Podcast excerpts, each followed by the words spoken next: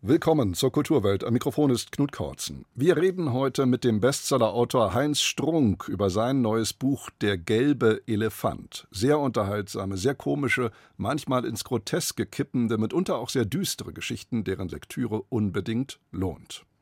Dann erinnern wir an den gestern verstorbenen Schriftsteller Bernd Schröder und Huch, so viel Buch heute in der Sendung. Außerdem geht's um die Lyrik der Russin Polina Barskova, die sie heute Abend im Münchner Lyrikkabinett vorstellt. Mutabor heißt ihr Gedichtband, also Ich werde verwandelt werden.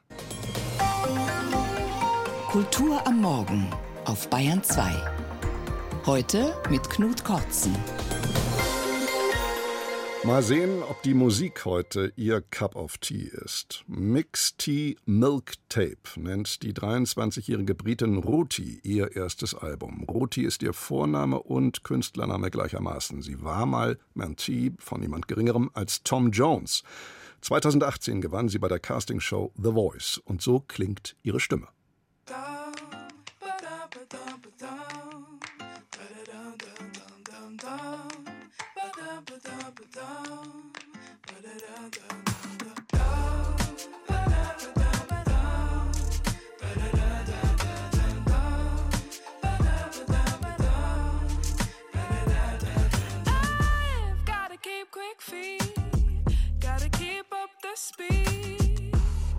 Cause the road is getting long.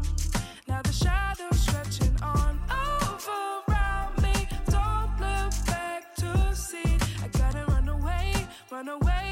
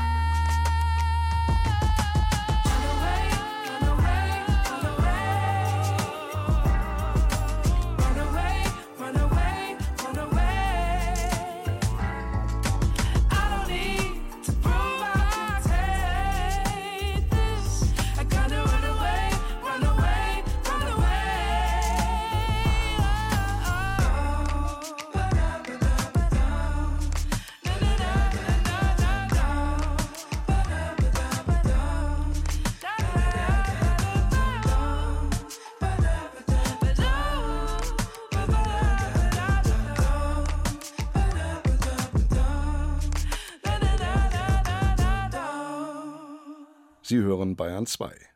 Wer kennt sie nicht? Menschen, die einen volllabern mit beliebigem Infokonfetti über ihre eigene Wenigkeit. Motivationsgurus mit ihrem völlig überkandidelten Powerwording.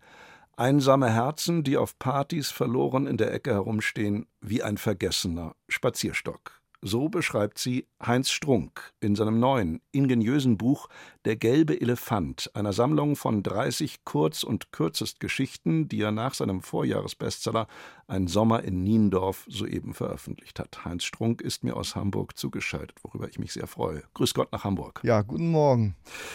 Lassen Sie uns eingangs über Ihre kuriose Geschichte Nachrichten von Carola sprechen, denn die besteht hauptsächlich oder ausschließlich aus nächtlichen Nachrichten einer Stalkerin an einen Autor mit dem Vornamen Heinz, einer Steinmetzin, die ziemlich aufdringlich ist und die auf Lachi, Lachi, Saufi, Saufi, Spaßi, Spaßi aus ist.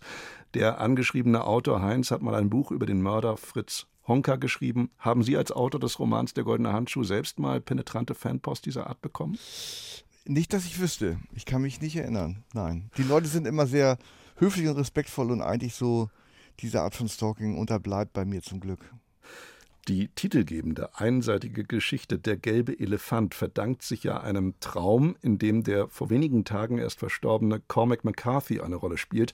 Der Erzähler träumt nämlich, Cormac McCarthy habe ein neues Buch über Inkontinenz bei alten Männern geschrieben, Titel Der gelbe Elefant. In ihrem privaten Lektürekanon, den sie mal angelegt haben, findet sich auch ein Buch äh, Cormac McCarthys, Ein Kind Gottes von 1973 die Düsternis, die Cormac McCarthys literarisches Universum auszeichnet, ist ja auch Ihren Büchern durchaus zu eigen, oder?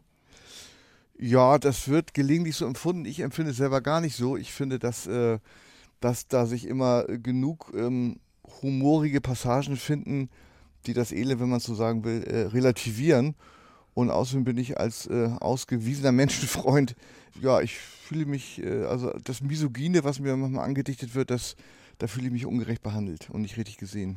Ja, das würde ich unbedingt noch unterstreichen. Ihr Blick auf Ihre Figuren, seien es junge, nerdige Computerspezialisten oder 90-jährige Jubilare, ist schon von einer gewissen Gnadenlosigkeit gekennzeichnet. Das immerhin kann man wohl sagen, was natürlich dem Lesevergnügen höchst zuträglich ist. Nun könnte man vermuten, dass mit dieser Gnadenlosigkeit auch eine Mitleidlosigkeit einhergeht, aber das eben ist gerade nicht der Fall, wie zum Beispiel die letzte Geschichte in Ihrem Buch, die vom Sterben einer alten Frau illustriert. Dennoch ist das ja ein schmaler Grad zwischen Gnadenlosigkeit und Mitleidlosigkeit, auf dem Sie da als Autor wandeln. Oder wie vermeidet man da den Absturz? Also ich würde das Wort äh, Gnadenlosigkeit äh, gerne ersetzen durch Genauigkeit. Ja. Und ähm, ich versuche die Dinge, wie ich sie sehe, das mag sein, dass meine meine Sicht auf die Menschen etwas äh, düsterer ist als die von anderen, aber äh, ich versuche, bemühe mich um Genauigkeit, eben nicht zu übertreiben und dann kommt das eben dabei raus. Und ich, also wenn Leute, wie gesagt, mich der Misogynität bezichtigen, dann frage ich mich immer, in welcher Popcorn- und, äh, und, und Zuckerwatte-Welt die leben. Und äh, bemühe immer auch gern das Beispiel, äh, beziehungsweise den Vorschlag, äh, sich doch mal einen Tag auf einer Autobahnraststätte ihrer Wahl aufzuhalten. Und dann finde ich das, was ich äh, schreibe oder wie ich die Menschen so beschreibe oder die Dinge, finde ich noch relativ milde. Autobahnraststätte ist ein gutes Stichwort. Sie sind nämlich auch ein großartiger Wortschöpfer. Wohnmobile nennen Sie beispielsweise Blechmaden. Und für ein ausladendes Hinterteil finden Sie das Wort Gesäßbein. Aber bleiben wir mal bei den Blechmaden. Ich werde jetzt jedes Mal, wenn ich einen Van oder ein Wohnmobil über die Autobahn kriechen sehe, an Ihr Wort Blechmade denken. Sind das die Glücksmomente beim Schreiben, wenn einem so ein Wort einfällt? Ja, das ist natürlich immer, wenn man, wenn man äh, so Neologismen irgendwie, wenn einem die in den Sinn kommen, das ist schon sozusagen die, die lohnenswerte Essenz des Schreibens so. Also manchmal gelingt es ja, manchmal plump, mal weniger plump. Ich kann mich daran erinnern, dass ich in dem meinem ersten Buch äh, Fleisch ist mein Gemüse habe ich das Wort äh, Zwergenhaus ähm, erfunden. Ich glaube, ich habe es sogar erfunden, jedenfalls in so einem literarischen Kontext. Und das bezeichnet eigentlich sehr genau ein sehr kleines, beengtes Haus von 60 Quadratmetern, in dem ich groß geworden bin. Und äh, da erspart man sich äh, ausufernde Beschreibungen der einzelnen Räume und so. Und ich finde es immer so, gerade in der Beschreibung von Natur, von Dingen, finde ich das immer ganz schön, wenn man es komprimiert. Ich glaube, diese ausufernde, über sich mehr, mehrere Seiten hinziehende Beschreibung einer Wiese, ist nicht mehr zeitgemäß. Der körperliche Verfall ist ein Leitmotiv, auch in Ihrem neuen Buch. Da ist dann von Zähnen die Rede, die unregelmäßig verfärbt sind wie Ziermais oder von dünnen Rentnerbeinchen, die bei Ihnen wieder so ein wunderbares Wort Pfeifenputzerbeinchen heißen. Das ist die eine Seite. Die andere ist vielleicht eine gewisse Geilheit, der es aber oft an einem willigen Gegenüber fehlt. Allen ihren Charakteren gemeinsam ist aber eine große innere Leere und Einsamkeit, oder? Würden Sie das auch so sehen? Nö, eigentlich nicht. Also zum Beispiel, es gibt ja auch ähm, im Unterschied zu den von Ihnen eben genannten äh, Episoden, gibt es ja auch zum Beispiel eine Geschichte, die heißt Malocha. Ja. Und das ist ja eine, eine, sehr, eine sehr freundliche, eine sehr freundliche Betrachtung eines äh, fast ausgestorbenen Typus, nämlich dem ehrlichen Malocher.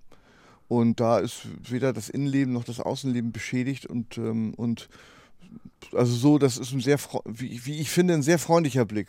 Und dass die jetzt alle irgendwie äh, beschädigt sind, dass äh, einige, da gebe ich Ihnen durchaus recht, aber ich würde mal sagen, die Hälfte der Figuren nicht. Ja. Sie sagen, Sie seien einer der letzten Mohikaner, die noch linear Fernsehen gucken. Eine Ihrer Geschichten erzählt von einer Talkshow-Runde, natürlich einer fiktiven, bei Markus Lanz. Und in der taucht ein Landesvater auf, ein dickfälliger Ministerpräsident, der jede Breitseite wegsteckt und der einen geradezu grotesken Watschelgang hat, mit dem er Konkurrenten und politische Gegner wegwatschelt, niederwalzt, platt macht. Ähnlichkeiten zu einem existierenden bayerischen Ministerpräsidenten sind rein zufälliger Natur, oder? Rein zufällig. Aber also da irgendwelche Namen zu nennen, ist natürlich, äh, verbietet sich, aber man kann sich ja was drunter vorstellen. Und äh, diese Expertenrunde, äh, das ist motiviert durch Corona, als plötzlich der Virologe, ein bis dahin relativ unbekannter Beruf, plötzlich also derartig populär wurde, beziehungsweise die Virologen selber. Und da habe ich mir so vorgestellt, dass die einen sicher äh, sich äh, das gar nicht mögen und, und eigentlich sich viel wohler fühlen in ihrer wissenschaftlichen Blase, wie man so sagt. Und die anderen das aber auch durchaus toll finden, wenn sie plötzlich eine Art Popstar werden. Und diese Geschichte handelt eben von einem, der befürchtet, weil er bei Markus Lanz einfach nicht drankommt, dass er wieder in sein dunkles Loch zurück muss und nie wieder das Tageslicht erblicken wird. Der erledigte Experte heißt diese Geschichte. Nun sind Sie in diesem neuen Buch erneut der kurzen Form verpflichtet. Die Short Story, die Kurzgeschichte gilt hierzulande, warum auch immer, als Kassengift. Dieses Vorurteil haben Sie schon mit dem Teemännchenband 2018 widerlegt, der sich sehr gut verkauft hat. Sie ignorieren diesen seltsamen Vorbehalt dankenswerterweise. Stöhnt Ihr Lektor, wenn Sie wieder mit Kurzgeschichten um die Ecke kommen? Nö, überhaupt nicht. Das war ja auch äh, äh von langer Hand geplant. Und wie Sie eben sagten, das Themchen ist, das ist wirklich so, wenn in, in, Deutschland muss Roman draufstehen.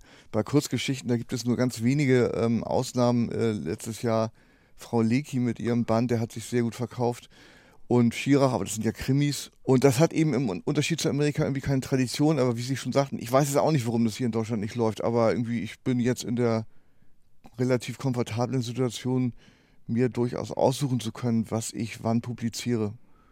Und die, die kurze Form liegt mir, ich komme ja von der, von der Musik, also vom Popsong, auch vom Poptext. Und die sind ja in der Regel nicht länger als drei Minuten. Und ich finde auch, ähm, bemühe mich auch mal einen Roman in der langen Form, die aber auch so lang, meine sind meine Romane ja auch nicht, äh, bemühe mich auch so um so ein, ich nenne es mal komprimiertes Schreiben. Boto Strauß ist ja einer ihrer literarischen Heroen und Hausgötter. Ich musste schon bei ihrem Erzählungsband, über den wir gerade schon gesprochen haben, das Teemännchen vor fünf Jahren an Paare Passanten und Boto Strauß denken. Das ist mir beim Lesen ihres neuen Bandes Der gelbe Elefant jetzt wieder so gegangen. Was würden Sie sagen, haben Sie von Boto Strauß gelernt? Naja, die äh, Geschichten sind ja, sind ja zum Teil sind das ja so, so, so fragmentarisch nur, bestehen aus wenigen Sätzen, Begriff Erzählung passt da gar nicht. Und dieses Fragmentarische, das habe ich tatsächlich von Bodo Strauß mir abgeguckt. Also manchmal so sich bemühen, einfach eine Szene etwas einzufangen in vielleicht nur vier Sätzen und trotzdem braucht man denn nicht mehr. Leute, die Boto Strauß kennen, er lebt ja sehr zurückgezogen in der Uckermark und tritt nie in der Öffentlichkeit auf, die sagen, er sei ein sehr komischer Mensch. Es gibt ja den Satz Never meet your idols oder Never meet your heroes. Hätten Sie dennoch Lust, ihn mal zu treffen? Ja, das äh, wäre schon eine schöne Sache. Ich hätte natürlich auch die entsprechenden Ängste, dass ich da dem äh, sehr hohen Intellekt von ihm nicht gewachsen bin oder so, aber ich denke, ich denke, er würde mich gnädig empfangen. Außerdem habe ich ja ähm, 2012 war ich mal in kurzem Kontakt zu ihm, weil ich ja eine Anthologie ähm, als Herausgeber veröffentlicht habe. Der Zurück in sein Haus gestopfte Jäger hieß das und Strauß fand das sehr gut. Hans Strunk ist selbst der Autor des unbedingt empfehlenswerten Buches Der gelbe Elefant, soeben erschienen bei Rowold für 22 Euro. Herr Strunk, vielen herzlichen Dank für das Gespräch. Ja, bitte gerne.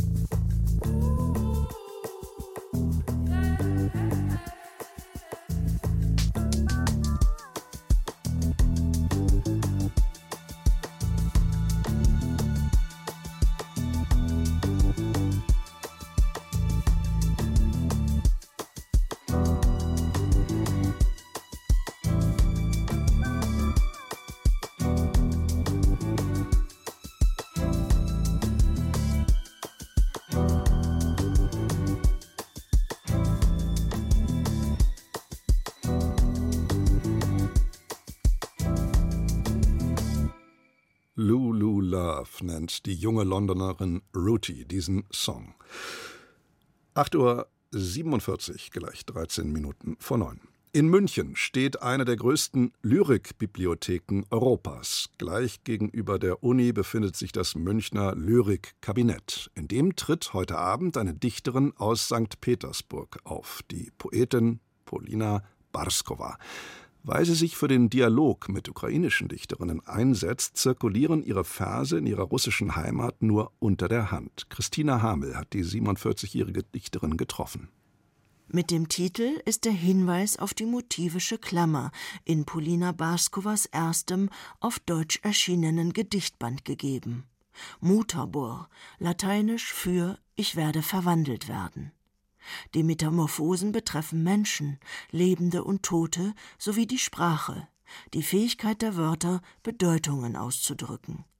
Das gleichnamige Gedicht bezieht sich auf Willem Haufs geheimnisvolles Kunstmärchen Kalif Storch, in dem Menschen in Störche und andere Tiere verwandelt werden. Sie dürfen nicht lachen, weil sie dann den Zauberspruch Mutabor vergessen, der sie in Menschen zurückverwandelt. Mutabor Аист, аисту летит, аист, аисту кричит, неубитого, живого, дай, давай разбудим слово. Polina Barskova beginnt das Gedicht mit einem Appell der Störche. Los, lass uns das Wort aufwecken. Man würde meinen, was haben sie nicht für Wörter geschmeckt, ihren Klang versuchsweise benutzt, ihre Festigkeit. Lebende Wörter, tote Wörter, Wörter ihrer Eltern, Wörter ihrer älteren Schwestern. Sie haben sich befüllt mit Wörterbüchern, Synonyme, Reime. Aber es hilft alles nichts. Das ersehnte Wort, schreibt die Dichterin, sei für immer aus der Erinnerung verschwunden. Keine Erlösung. Poesie als Verlustanzeige. Это стихи, честно говоря, diese Gedichte sind im Zuge meiner Scheidung entstanden. Es war ein persönlicher, schwieriger und trauriger Anlass. Aber jetzt ist klar, dass es nicht der schlimmste Augenblick war.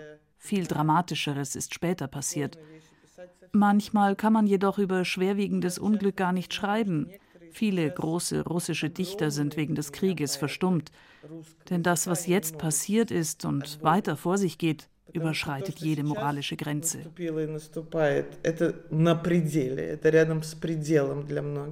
Mutabor kombiniert biografische Skizzen, bedrängte Lebens- und Seelenräume mit Untersuchungen der Sprache, dem Sprechen an sich, mit Anrufungen an die Petersburger Dichter der Blockadezeit, mit Besuchen an der Seite von Brodsky in Venedig oder von Sinaida Hippius in Paris, sowie mit Ausflügen in Mythen und Märchen. Tote kommunizieren mit den Lebenden, ohne dass es dabei schaurig zugeht. Lauter Gesprächsfäden durch alle Zeiten hindurch, die die Dichterin zu vielstimmigen Collagen verdichtet, zu einem verwegenen Echoraum. Может быть, в каком-то смысле это вообще моя главная тема разговоры с мертвыми. Vielleicht ist das mein wichtigstes Thema, das Gespräch mit den Toten. Meine Mutter ist gestorben. Sie war immer meine erste Leserin und Zuhörerin, meine Muse. Dann kam Covid und dann begann der Krieg, eine Katastrophe nach der anderen. Und die Katastrophe ist der Moment, in dem sich die Sprache ändern muss, damit sie uns und unsere Forderungen neu zum Ausdruck bringen kann.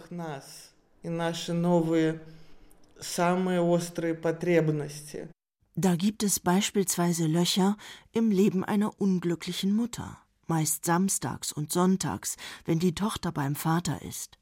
Sie versucht, diese Löcher auszufüllen, unter anderem mit Konversation und Beobachtung, aber auch mit einem fetten Murmeltier, einer bleichen Narzisse, einer erbarmungslosen Alten.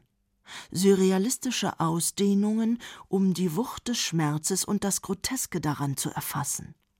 Es erweist sich noch immer als elegant, dem Schrecken im Verlachen zu begegnen, ihn mit aller Unvernunft aus der Welt zu schaffen.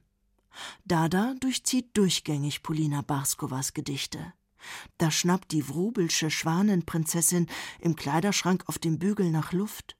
Feenhafte Krähen diskutieren ihre Beziehung. Oder Polly geht über den Prospekt, ein Rasiermesser im linkischen Pfötchen. Dunkle Zeilen voller Zauber und Präzision. Das macht ihn aus, den Sound von Polina Barskova. Heute Abend um 19 Uhr ist Polina Barskova im Münchner Lyrikkabinett zu erleben, zusammen mit ihrem deutschen Übersetzer Daniel Jurjew. Ihr Gedichtband Mutabor ist für 24 Euro im Karl-Hanser Verlag erschienen. In eben jenem Hansa Verlag hat auch der Schriftsteller Bernd Schröder viele seiner Romane veröffentlicht. Auch jene Bestseller, die er zusammen mit seiner ehemaligen Frau Elke Heidenreich schrieb. Alte Liebe und Rudernde Hunde. Bernd Schröder, der als Autor zunächst für Funk und Fernsehen geschrieben hatte, begann erst spät mit dem Romaneschreiben. Als ich ihn 2012 zu seinem autobiografischen Roman Auf Amerika befragte, der von seiner Kindheit im oberbayerischen Fürholzen erzählte, sagte er: Dass man vergisst, wo man herkommt, das kann ich nicht glauben. Man schreibt ja immer, oder ich zumindest, schreibe fast immer aus dem Steinbruch des eigenen Lebens, aus dem ich schlage. Und ich bin nun mal in einem bayerischen Dorf aufgewachsen. Ich bin am 6.6.44, dem Invasionstag, geboren. Natürlich hat die Fantasie einiges dazu getan. Natürlich sind es Geschichten auch, die ich von anderen Menschen gehört habe. Aber im Prinzip ist es natürlich die Erfahrung einer Kindheit im bayerischen Dorf. Meinen ersten Roman, ich hatte ja vorher 20 Jahre lang Drehbücher geschrieben und habe dann erst mit fast 50 angefangen, Prosa zu schreiben. Und meinen ersten Roman habe ich auch über ein bayerisches Dorf geschrieben, aber über das Dorf in den 70er Jahren. Ich habe mich nicht so damals noch nicht getraut, direkte Kindheit zu beschreiben. Das ist jetzt erst mit dem Alter gekommen, ja. Wie auch sein Roman Versunkenes Land lebte die autobiografische Prosa Bernd Schröders vom bayerischen Dialekt. Er war ein Flüchtlingskind, das im Sudetenland zur Welt gekommen und nach Oberbayern vertrieben worden war. Ich zeige ja aber auch, und das ist meine ganz persönliche Erfahrung gewesen, die nicht alle Flüchtlingskinder von damals teilen, wie tolerant diese Menschen waren gegenüber den Fremden, wie sie sich auch, was ich immer wieder erfahren habe, auch gegen die Nazis wehrten, soweit es ging, einen Pfarrer hatten, der sogar ins KZ kam dafür, dass er von der Kanzel gepredigt hat gegen die Nazis und die sich auch später nicht von Politikern irgendwie was vormachen ließen, die einfach eine klare, redliche Einstellung zum Leben hatten. Und die beschreibe ich ja eigentlich, denke ich, doch liebevoll. Ich teile nicht das, was teilweise immer geschrieben wird, so dieses völlige Denunzieren der Dorfbevölkerung als rückständig, als Sündenpfuhl und also das ist bei mir nicht der Fall. Aber es ist halt realistisch der Schriftsteller Bernd Schröder. Nun ist er im Alter von 79 Jahren gestorben, wie gestern bekannt wurde und wie sein ehemaliger Verleger Michael Krüger dem Bayerischen Rundfunk gegenüber bestätigt hat. Beim Wort Neuschwanstein denkt alle Welt derzeit an die tödlichen Touristinnen-Attacken, bei der am vergangenen Mittwoch eine Amerikanerin ums Leben gekommen ist.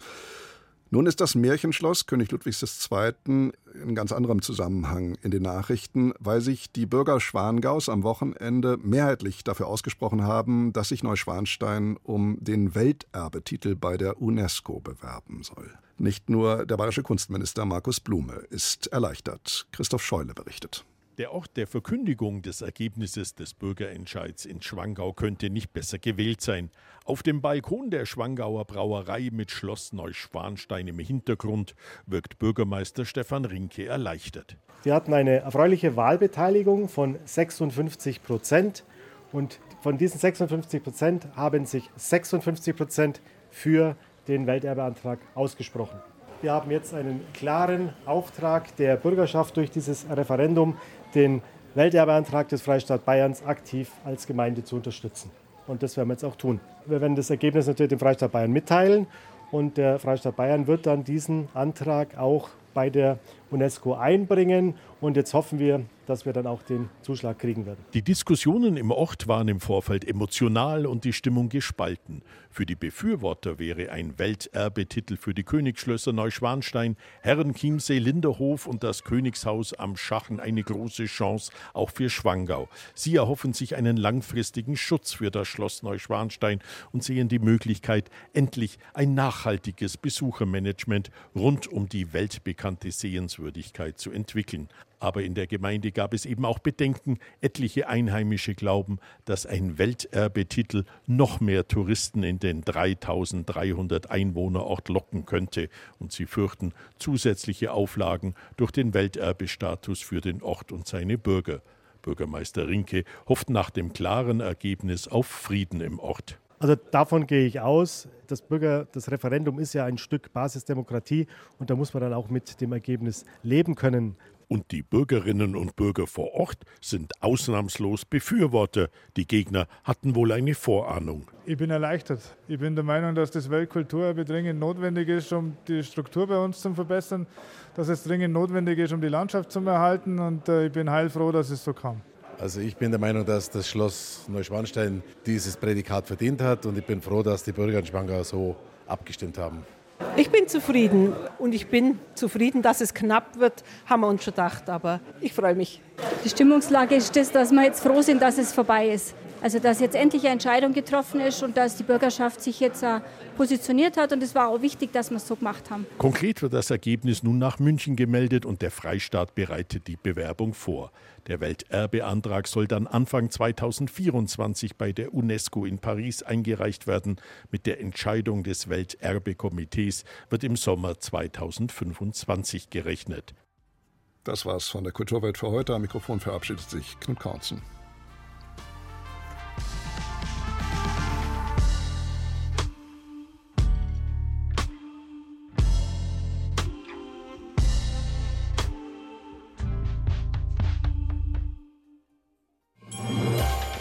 Bayern 2 präsentiert das Passionstheater Oberammergau.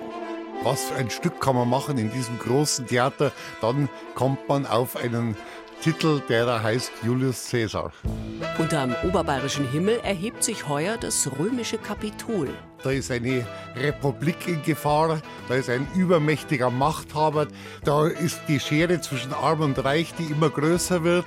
Und dann denkt man sich, wir sind eigentlich ganz nah an heute dran. Christian Stückel hat Shakespeares Klassiker neu inszeniert. Die Spieler sind lauter Oberammergauer, die sich im Sommer zusammentun und gemeinsam spielen. Julius Caesar im Passionstheater Oberammergau ab 1. Juli. Alle Termine unter bayern2.de. Florian Kummert präsentiert gleich nach den Nonner Nachrichten Radio Wissen. Florian, worum geht's? Ja, wir blicken heute auf die Kombination von Politik und Philosophie und fragen, können hochgeistige Denkerinnen und Denker überhaupt eine gesunde Liaison mit der Politik eingehen? Und es gab ja einige verhängnisvolle Allianzen zwischen Philosophen und Tyrannen, etwa Seneca, der Nero bändigen und zivilisieren wollte und dann Selbstmord begehen musste. Also wir blicken auf Politik und Philosophie in Radiowissen.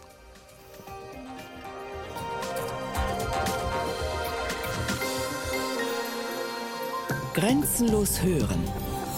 Bayern 2. Nachrichten.